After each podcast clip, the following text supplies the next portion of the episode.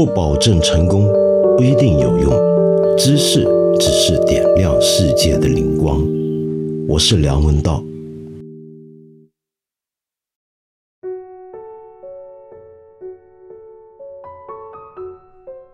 我们昨天的节目出来之后呢，有很多朋友留言讨论《永生的海拉》这本书里面关于医疗伦理啊、科学实验啊方方面面的事情，我觉得很欣喜。因为其实我们做读书节目本来的用意之一，不也就是希望大家能够自己好好把这个书找来看，然后关于里面很多的问题，能够延伸其他的反省吗？比如说有这么一位朋友，他叫北洛，就说到昨天呢，我们介绍到海拉细胞，当时在全球的科学界呢，到处被人开始使用，拿来做各种各样的实验，结果就发现呢，产生了海拉细胞污染的问题。也就是说，在做其他细胞研究的时候，那些细胞说不定已经是被海拉细胞污染的了。也就是说，你搞了半天，以为自己在研究别的细胞，其实你研究的还是海拉细胞。这事儿怎么发现的呢？那就是为海拉细胞，它既然来自海瑞塔拉克斯，那么就带着一些当时的美国黑人身上的一些的遗传特征。关于这一点呢，北洛有个问题，北洛您提到提到细胞被海拉细胞污染，说到有黑人些特征，你不敢苟同。因为那个时候基因测序没有普及，各实验室又如何说黑人特征的细胞呢？好，我们就回到这本书里面的第二十章呢，向您解释一下这是怎么回事。这是一九六六年的九月，在细胞和组织培养第二届十年回顾大会，在上面呢有这么一位遗传学家叫斯坦利加特勒，他发现十八种。最被常使用的培养细胞，全都含有一个罕见的遗传标记——葡萄糖六磷酸脱氢毁 A 型突变，也就是 G6PDA。这种变异型几乎只出现在美国黑人体内，而且即使在黑人中也极为罕见。于是，当时加特勒就对场上的其他的同行们说：“我没有办法确定全部十八种细胞系的种族来源。”但起码有些来自白人，至少一种来自黑人，那就是海拉细胞。这就是当时整个关于海拉细胞污染的这个讨论的缘起。不晓得这么讲能不能解答您的疑问呢？几天之内，我们谈过了海拉细胞在全球的医学跟生化科学领域里面的作用之后啊，我们今天呢收尾的部分要把这个故事回到。一些活生生的人的身上，也就是海瑞塔拉克斯他留下来的那些孩子们，他们怎么样的情况？讲到这些故事，就不能不提啊，他们中间经历过很多折磨。这个折磨是什么呢？自从他们家的这个故事被记者发现，大家当成一个有趣的题材之后，就有很多的记者去采访他们。BBC 给他们拍过纪录片。《滚石》杂志也替他们做过一个专辑专访，他们一家一下成了红人。可是这里面又碰到另一个问题了，就是我们今天在做很多的媒体故事的时候啊，很多时候我们都希望能够挖掘一些基层的，或者是大家所不知道的、不了解的。社会上某些人群他们生活情况的故事，那如果这些故事碰到了像跟海拉细胞这么传奇性的一件事情有关联的时候，大家就更感兴趣。那么通常我们做媒体的人在做这些报道、做这些采访的时候，我们当然是希望尽量挖掘一切有用的东西。但是对于那些被我们采访的人而言，假如他是一个基层的人，他是一个在社会上比较处在一个隔离位置的人。他对我们去找他这件事情有什么看法，有什么意见呢？他会不会觉得我们这种采访就是一种利用，就是跟他套个近乎，跟他讲了一大堆故事，把他的故事变成一篇感人甚深的微信公众号文字，或者一个被全球转载的新闻报道内容之后，这家人的事情就不见了呢？那么这家人如果长期经历这样的一些的遭遇的话，他们还有没有可能会接受后来其他人的采访？比如说《永生的海拉》这本书的作者丽贝卡·斯科努特，他要来采访他们了。那么他们会对他有什么看法呢？这里面肯定是有很多问题的，因为我们晓得在海拉细胞的整个事情逐步背后这些背景曝光的过程之中，甚至出现过一些事情，就是有一个专门透过法律诉讼来黑人家来赚钱的一个人，叫科菲尔德。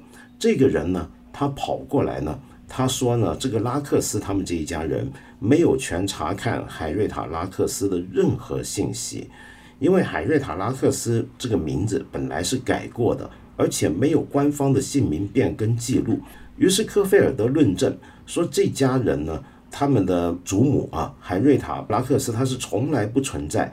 于是呢，他就说这一家人呢，一天到晚说自己是海拉细胞的拥有者的后裔，是他的继承人呢，说他们是搞诈骗等等等等。那么用这样的方法。跑去告他们，告他们到底是图什么呢？没有人了解，非常古怪。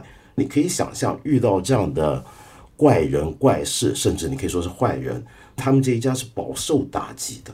所以后来，当我们的作者去采访戴博拉的时候，戴博拉是跟他用了好几年的时间，才能够慢慢的觉得这个作者可能比较值得信任。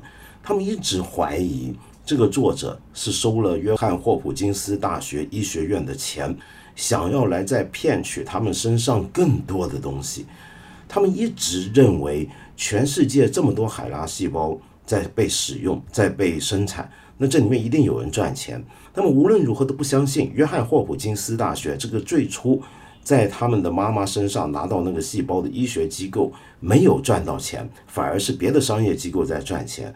然后后来，当这个医学机构的人又接触他们，要给他们一家人验血，好做进一步的比照研究的时候，他们一直认为自己是在被欺骗。他们一直认为没有人跟他们讲清楚过到底发生了什么事情，他们一切都是被蒙在鼓里。他们只是一群可怜的被踩在社会底下的贫困的、没有受过良好教育。家族里面有很多人要出入监狱的这样一个很边缘化的黑人社群的人，他们觉得自己是被利用的、被欺骗的、被白人欺负的。那些带着科学的名义的人来找他们，永远都是不怀好意的。包括我们的作者丽贝卡斯科努特。所以戴博拉用了很长的时间，才总算摸清楚这个人也许是认真的，是愿意跟他好好聊天的。然后我们就看到，我们的作者跟戴博拉大概花了十年的时间跟着他，取得他的信任，同时也成为他认真的朋友，而不只是把他当成一个书籍写作、采访的一个对象。这个作者就是这么认真来跟他交往，但是即便如此，中间的过程也都好不容易。你比如说，在接触到这个戴博拉，他其实还有个弟弟扎卡利亚，这个弟弟呢。就是当年海瑞塔拉克斯他得了癌症的时候，那个时候他怀上的一个孩子，这个孩子在他死前一段时间总算能够生了下来。可是他生下来之后，从小就当然没有了妈妈，跟着爸爸，然后跟着那个虐待他们的继妈，所以他一直生活都不好。到了后来呢，他长大忍不住自己的愤怒，甚至还闹过事，进过监狱。现在情况也始终不是太好。这里面甚至出现过这么一些小插曲，比如说在公元两千年的时候，当这些采访已经进行到一段期间的时候，有一个陌生的男人给戴博拉，就是这个海瑞塔拉克斯的那个女儿打电话，问他想不想用黑人身份借海拉细胞闹个天翻地覆。男子叫戴博拉提防那些打听海瑞塔坟墓的人，因为海瑞塔的身体对科学特别有价值，保不准有人想偷他的尸骨。戴博拉呢，已经告诉对方说，这个现在他接受这个白人女子的采访，目的是为了出书。然后那个男人就警告他，千万别再跟白人说海瑞塔的事儿了，等等等等，这些事情都有。然后他身边有一些人也跟他说，那是种族主义，种族主义，白人偷了女黑人的细胞，白人杀了那个女黑人。但是好在戴博拉呢，他在清醒一点的时候，他会知道这一切呢。都是很荒谬的，是非并不是像他们所说的这样。后来呢，终于好在约翰霍普金斯医学院里面有一些学者比较认真的开始在想，他们过去是不是对这一家有不够好的交代？是不是应该好好给他们说一下，这中间他们的家族的这个海拉细胞发生了什么事情？那么乃至于到了后来，有一个美国癌症研究基金会的主席叫索尔兹伯里，他决定在二零零一年的大会上面要向海瑞塔致敬。他打电话来找到戴博拉，跟他说大会会在二零零一年的九月十三号举行。到时候，来自世界各地的七十个顶尖癌症人员都会介绍自己的研究成果，其中还包括华盛顿的市长、公共卫生局局长。他们很希望请这个仅仅读完小学的戴博拉能够登台发言，代表他的妈妈接受全球医学界的致敬。然后，索尔兹伯里还告诉整本书的写作者说：“我明白这家人觉得自己一直受到不公正的对待。”我们没办法给他们任何金钱补偿，但我希望这次的会议能够让人们了解历史真相，让他们心里好受一点。尽管我们已经晚了五十年了，黛博拉接受到这个邀请，他又紧张，但是又非常的兴奋。他已经决定要一步一步的要改变自己，让自己能够了解自己的妈妈到底发生了什么事情。于是。他接受我们作者的帮忙，总算家里面装上了电脑，开始学习上网，开始学习 Google，开始搜寻所有关于细胞研究的讯息。这里面有一些大量的东西他是看不懂的，但是他多多少少比以前更加清楚到底这是怎么回事儿。在这个过程里面，他好像逐渐接触到很多他过去一直抵触、一直排斥的，他心目中的或者他身边那个圈子所告诉他的那些白人的阴谋，而愿意走进去看看是怎么回事。而约翰霍普金斯大学里面就有一位教授叫克里斯托夫的一个学者，也很认真的邀请戴博拉跟他的弟弟扎卡利亚一起到学校来。去看一看他妈妈的细胞到底是怎么样。他们听过这么多故事，见过这么多采访，他们可能还没见过他妈妈的细胞，对不对？就带他们来看，然后带他们，终于去了一个学校研究机构里面的冷冻库。然后在那个冷冻库里面呢，他们总算第一次拿起一个试管，看到里面培养液那些东西，他们得知里面装的就是你妈妈的细胞，他们都一下子呆住了。他们只意识到，我妈妈是不是还活在这里面呢？这到底是怎么回事呢？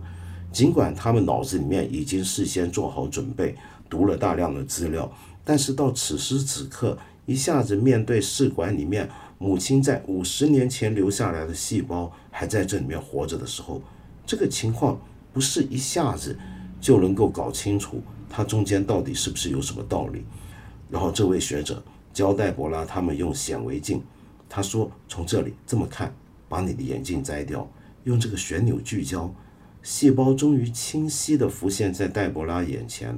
那一瞬间，他眼前是妈妈的细胞组成的海洋，闪着莹莹的绿色，太美了。”他小声感叹了一声，继续默默凝视细胞。上帝啊，真想不到我也能亲眼在显微镜下看我妈妈的细胞。我从没想过有这么一天，然后克里斯多夫在旁边说：“是的，我想我们霍普金斯在这件事上处理的真是糟糕。”黛博拉挺起身望着他，不敢相信这句话竟是出自一个霍普金斯的科学家之口。接着他又趴到显微镜上，边看边说：“约翰霍普金是个学习的地方，特别重要。但这件事的主人公是我妈妈。”似乎没人注意到这一点，克里斯托夫说：“是的，没错。我们看书，到处都是海拉这海拉那的，也有人知道海拉是一个人名字的缩写，可没人知道到底是谁。这可是一段非常重要的历史。”戴博拉听了这句话，激动极了，那神情像是马上就要冲上去给克里斯托夫一个拥抱。他望着面前的科学家，仿佛看着个幻象。他摇头说。简直难以置信。这个时候，他身边那个火爆的脾气很暴躁的弟弟扎卡利亚就开始大骂当年拿他妈妈做研究的那些科学家。但是黛博拉用手杖狠狠地撸他的脚趾头，然后他说：“我弟弟扎卡利亚对发生的事憋了一肚子的气，我一直努力让他保持冷静，他偶尔也会爆发，不过他真的努力控制自己了。结果克里斯托夫就跟他们说：“你们的怨气都是很自然的。”他拿出他购买海拉细胞的产品目录，上面列着一大串不同的克隆海拉细胞，每瓶售价一百六十七美元。他说：“你们应该拿到。”是啊，没错。黛博拉说着就笑了。可我们拿一管妈妈的细胞干嘛呢？不，我是说你们该得到钱，至少该得到一部分。黛博拉吃了一惊，说。没关系，你知道，当人们听说海拉是谁，第一句总是“你们应该都是百万富翁”。克里斯多夫就说：“他的细胞是很多研究项目的前提。未来如果我们找到了攻克癌症的方法，绝对得感谢你们妈妈的细胞。”克里斯多夫还说：“这样子，我们一直以来做的事情是不对的。珍贵的细胞难道不该像石油一样吗？”要是你在其他人的领地上发现了石油，这些石油当然不会自动归他所有，可人家也能得到分成。可要是同样的事情发生在细胞上，就没人知道该怎么做了。你妈妈当年得病，医生想怎么样就怎么样，病人问也不问。如今病人有权要求知情。到最后，他留下自己的手机号码给姐弟俩。说任何时候有问题都可以打电话给他。经过这件事情之后，戴博拉仿佛感觉到现在的科学界跟以前不一样了。这里面是有这么一些学者，就像刚才我们说这位克里斯托夫一样，是认真的，觉得整个事情应该得到一个重新的评价，是认真的，应该让这一家人得到一些补偿的。那么在这个漫长的搜索他一家人的故事里面，我们还会看到。他有一位姐姐，从小就被关进了疯人院。在他妈妈去世之后，当年在那个疯人院里面，怎么样接受各种各样恐怖的实验？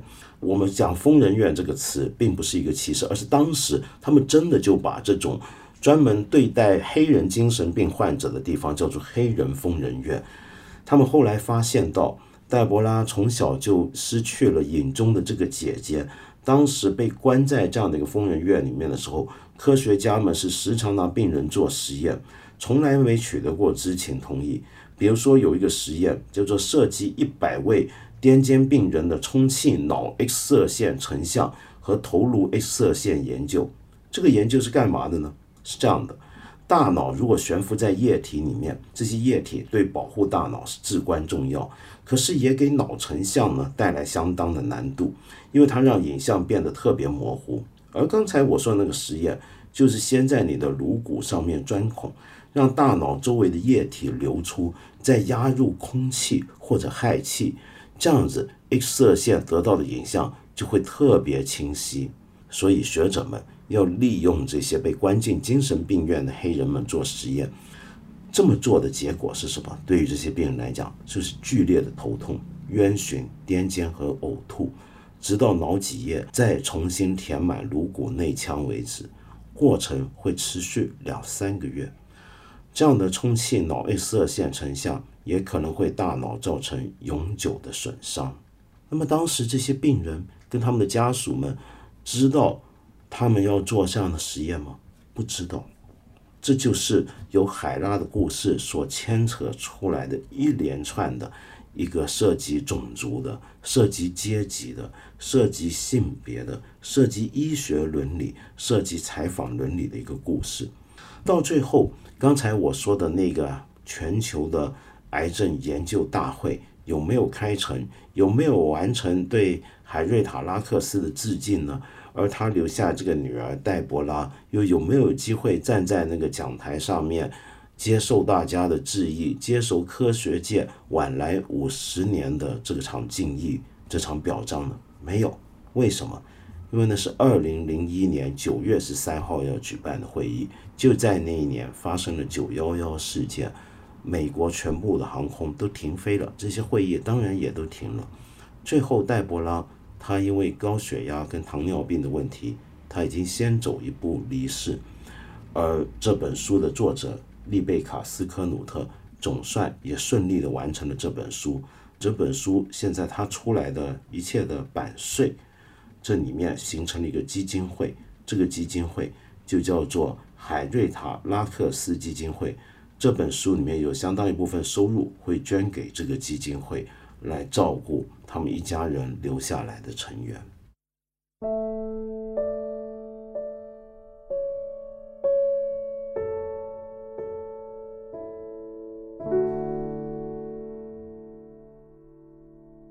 每天都在这里接到各种各样的留言跟疑问，很遗憾我没有办法一一回复。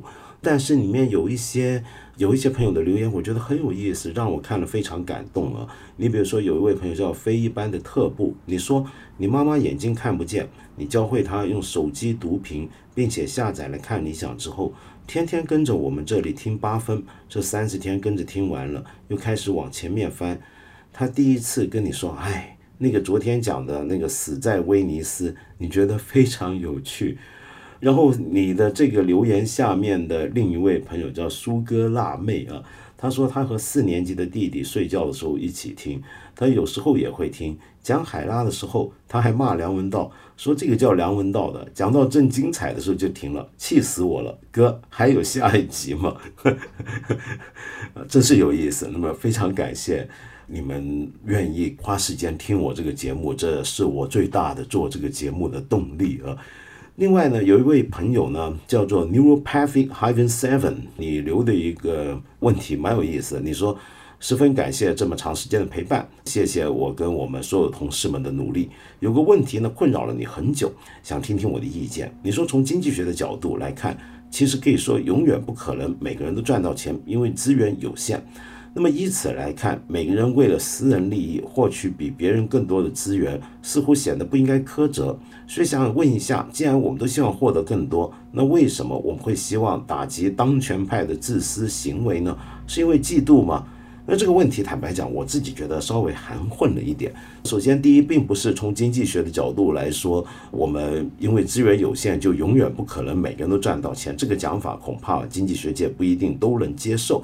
我们更不能够因为一个跟经济学其实无关的一个前提，就我们都假设人性自私。当然，现在经济学的基本假设是这个啊。我们就算不理经济学，我们都会说每个人都希望为了获得自己的利益的最大化。但是不是能够从这个前提推导出来？所以有一些当权派他自私呢，我们就觉得不对了。我不太理解你所说的当权派指的是什么？是不是这个世界上一些有权有势的人？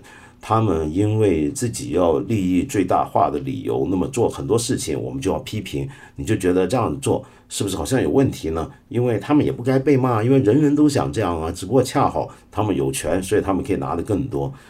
我觉得这样的一个想法呢，那就是我们今天很典型承认某种社会达尔文主义，就人人都觉得自己想要利益最大化。每个国家、每个地方、每个种族、每个民族都希望自己变得更强大，于是我们就要反过来接受弱肉强食，因此就是对的了。当然不是这样，因为我们还要问的一个问题就是：你的利益最大化不重要，但是这个过程的手段是不是正义的，是不是合理的？这就是政治哲学家或者政治学家要讨论的问题，尤其是哲学家非常关心正义问题或者公正问题。所以，为什么我们需要读哲学嘛？你说对吧？另外呢，这两天很多朋友都关注到眼下这个新冠肺炎的疫情在全球蔓延的情况啊。那现在看起来问题真是搞大了，或者说用台湾讲法，事情大条了。我昨天看到香港大学的袁国勇教授的一个访问，他也是国家的院士。那袁院士在访问里面说了很多事情呢，是挺吓人的。那么他就说到，这场疫情在年底之前恐怕都不会完结。为什么会这么讲呢？其实很多人也都在讨论，因为现在这场疫情蔓延到全球之后，比如说我们国家，就算我们国家做了相应的措施，我们虽然最初是小事拖成了大事，但是有了大事，我们就能集中力量办大事。那现在大事办得还不错。现在，但是问题是，人家不行了，人家搞不定了。接下来会有什么影响呢？接下来这个传播就很有可能，大家也都知道，就从境外传入。那么我们都说在期待夏天嘛，对不对？夏天来临之后，是不是病毒就没有那么活跃，就能得到克制呢？现在的情况是，大家别忘了，地球是分南北半球的。我们北半球到了夏天，南半球正是冬天了。南半球到了十二月那时候，他们又会不会再传回来呢？那这就是一个问题了。现在大家还要关注这个南半球的传播情况。当然，这个事情不一定是现在大家马上就能够来得及关心的。我们还会关心别的国家现在北半球其他地区怎么做。你比如说意大利，我们都晓得，意大利现在他们自己都说在效法武汉，当地人接受采访都说他们呢也在变成武汉来封城了。然后我们网上就流传，没想到有些意大利人在示威。说怎么能够这么封城呢？其实我们完全能够了解那是怎么回事，对不对？当初武汉封城，湖北那么多地方封城，那么多地方隔离，我们都晓得这里面其实有很多措施来得非常紧急，很多配套的东西是并不到位的，物资的供应一下子，人员的流动出入各方面都会产生很多问题。我们完全凭我们经验都知道，今天的意大利要封锁国内四分之一的人群聚居的地区，会产生什么疑问？会产生什么困难？那意大利人一直以来有一个问题啊，就是他们跟欧洲其他国家不一样。当然，这些国家他们还要讲民主、讲自由，在做这么激烈的一个对付疫情的手段的时候，其实本来就有相当的难度。但现在呢，变得更麻烦了。为什么呢？因为意大利啊，跟别的欧洲国家不一样，他们长期以来呢，很习惯一种心态。这个心态呢，就是政府无论做什么、说什么，那我们呢是有自己的办法，绕个圈子去应对的。用我们中国的讲法呢，那就是上有政策，下有对策。这简直就是意大利的一个常年的一个惯性。一直以来，意大利都存在这么一种很特殊的公共文化。这个公共文化，我刚才讲，我们是八字真言，他们用一个词就能够说清楚了。这个词叫什么呢？这个词呢叫做 “furbizia”。furbizia 意思就是很聪明的、很狡猾的，能够绕开一些国家的相关规定或者一些政策上的一些的执行的要求。大概讲，有小聪明、小计谋，这是很常见的一个意大利心态。那么在现在的情况下，如果大家都用这样的方法去绕开，种种的隔离封城措施，那该怎么办呢？所以意大利这几天我们能够看到，他们有很多的名人、明星，包括体育明星、歌手都出来，在 Instagram 上面，在各种社交媒体上面呼吁大家要接受这样的安排。为了保障大家的安全，这一回可千万别再来这个 f u b r i z i a 别再那么闹了。我们看到很多国家啊都有不同的方法来做宣传，那么其中很有意思，就是你真能看出不同国家的国情的。你有没有看过法国的一条他们政府推出的一个防疫宣传片，是在告诉法国人应该在这个瘟疫蔓延的过程里面怎么样保护自己的安全，怎么样小心在意。那这个宣传短片，我想全世界没有别的地方会这么拍。他们居然拍成了一个舞蹈的、搞笑的、轻松的一条片出来，让我想起我做法国航空的时候，他们的空安安全片好像也是类似这样的一个拍法。你有兴趣的话可以看一看。那么刚才说到意大利这个瘟疫啊的蔓延的情况，其实已经带来别的麻烦了。这别的麻烦是什么呢？就我们昨天也说过，现在全球的经济到底最后会损失到什么地步，我们真的还不晓得。我昨天也讲了，就算我们中国来得及复工复产，恢复这个中国这方面的供应链，可是当全球的经济都受到打击，全球的需求都下滑的时候，我们也不会有好日子过的。那么这样的一个全球化链条，在这一次就受到重大的考验。你比如说像意大利这一次被隔离的地方，可以说是意大利的工业重镇，是意大利最富裕的地区。比如说隆巴第这些地方，这个部分现在要停工停产，会影响到的是什么呢？那就是德国的汽车业。德国的汽车业当然是指世界牛耳的一个产业，可是问题是其中有些相当重要的部件必须是从意大利生产。那么现在。就轮到德国的汽车业，接下来要有麻烦，更别说德国自己的确诊人数也在不断的上升。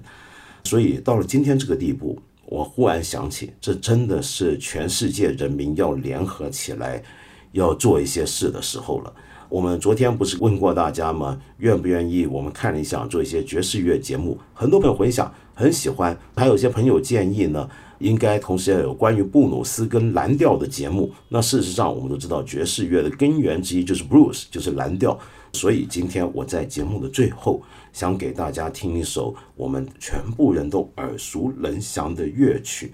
可是这个乐曲呢，却是一个我们可能不太熟悉的版本。是当今世界上少数的蓝调爵士乐的或者布鲁斯的口琴大师，法国的口琴大师 Jean c h a m i l d o u 他的一个用口琴吹奏的一个版本，我们就一起来听听看 Jean c h a m i l d o u 这个版本的国际歌。